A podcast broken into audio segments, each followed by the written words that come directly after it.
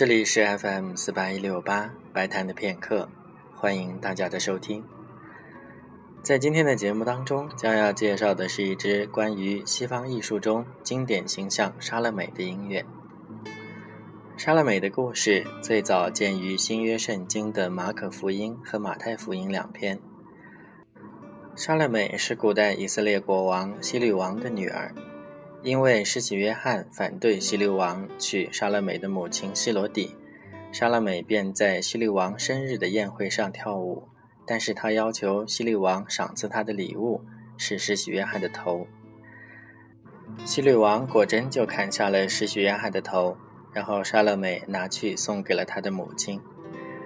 这个故事经奥斯卡·瓦尔德改编成了戏剧，成了一个以暗喻、死亡，甚至是变态心理为主题的故事。德国的作曲家理查·斯特劳斯则根据瓦尔德戏剧的德语版本写成了歌剧。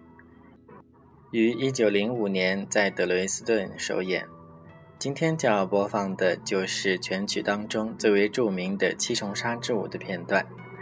莎乐美正是靠着这一支舞迷倒了众生，最后拿到了施洗约翰的大好头颅。